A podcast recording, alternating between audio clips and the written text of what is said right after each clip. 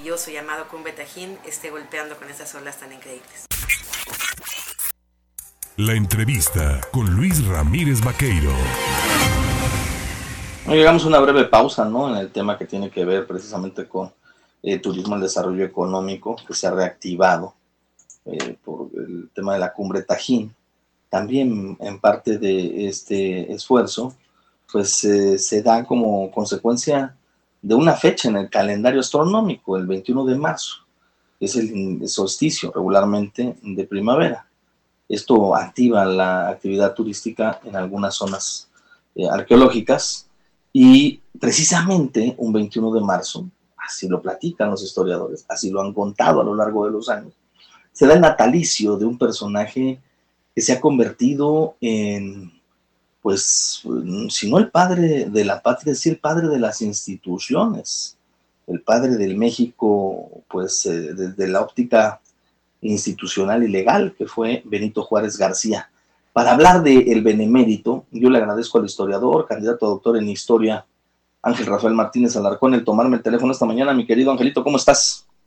Luis, muy buenos días y muy agradecidos que se acuerden de mí en, en esta fecha del 216 aniversario de natalicio, como bien lo has dicho, de uno de los padres de las instituciones de este país, como lo fue Benito Paulo Juárez García, que nació en, mil, en, 1806 y que ese año es un año fundamental en la historia. El próximo 18 de julio vamos a conmemorar el 150 aniversario de su fallecimiento.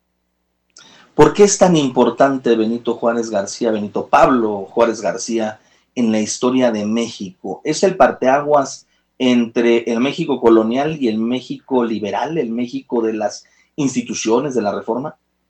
Efectivamente, con la Constitución de 1857, el Estado mexicano entra en la separación del Estado y la Iglesia, los fueros también del Ejército, con las leyes de reforma. Juárez eh, da pie a, las instituciones eh, liberales de este país en el siglo XIX, que nos costó miles de muertos, hubo una guerra civil entre 1857 y 1861, pero que eh, lograron darle a ese país instituciones fuertes como fue la Constitución, que hasta el día de hoy sigue vigente con sus modificaciones en 1917. Sí. A ver, esto, es mucho, muy importante esto que has mencionado. Él, él crea, sienta junto a otros mexicanos, porque no son de la autoría de Juárez las leyes de reforma.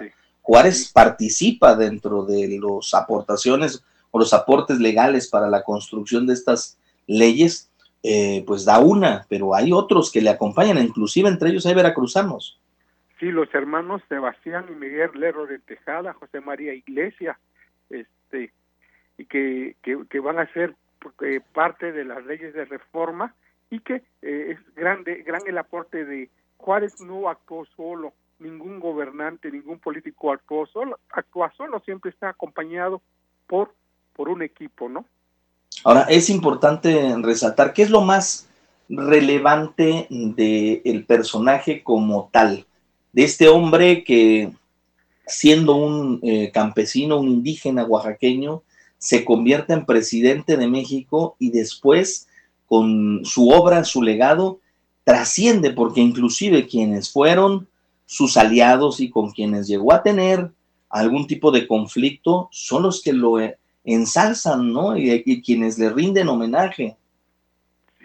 Yo creo que Juárez desde muy niño eh, presentó una gran voluntad de, de, salir de su medio, él es indígena, siglo XIX, todavía le, toca la Nueva España, a los 12 años aprende el, el español, estudia en el seminario, estudia eh, leyes y después se va a la, a la, vida política. Y bueno, él fue un hombre de mucha voluntad eh, que logró este, no solamente crear instituciones, eh, en el caso de Maximiliano de Habsburgo, él, dice, la ley es primero, ¿no? Sí. Yo creo que es el gran legado de Juárez, la voluntad sobre los intereses personales. Ahora, también es importante resaltar, Ángel, eh, eh, el, el, tiempo que en, el que Juárez vivió eh, existían eh, condiciones muy distintas a las que tenemos hoy, ¿no? O sea, era un México de finales de la conquista, al principio del liberalismo a nivel global, porque en Europa pues se habían dado grandes movimientos, la Revolución Francesa, la independencia de Estados Unidos. Eso culmina, ¿no? Eso es la llama que abre, vamos, por principio de cuentas, una serie de movimientos hacia América Latina, ¿no?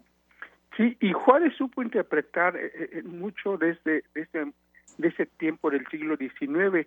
Yo, yo creo que Juárez, eh, su altura no se mide en, en su 1.35 que medía físicamente, sino en la altura de su cabeza hacia la inmensidad del, del cielo. Y ahí está este Juárez eh, que estuvo muy, muy pronto a, a combatir en 1854 a la dictadura de, del jalapeño Antonio López de Santana, que por cierto lo, lo trajo aquí preso, aquí estuvo en Jalapa preso Juárez eh, por instrucciones del presidente Santana. Y después es llevado a, a San Juan de Ulúa, ¿no? Sí, efectivamente, sí. Eh, y bueno, yo creo que eh, Juárez eh, es un hombre que con muchas luces, pero también tiene sombras, ¿no? Pero esas sombras, eh, sí, dígame.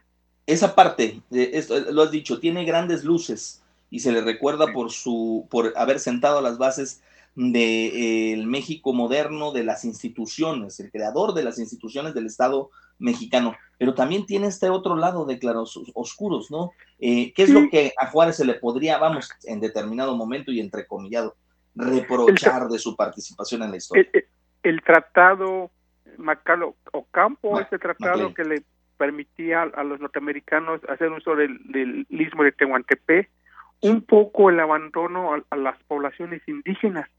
Sí. Este, pero bueno, es esto eh, es, es parte de como cualquier ser humano, ¿no? Con luces y sombras. Eh, sí. pero, pero, brilla más lo, lo otro, ¿no?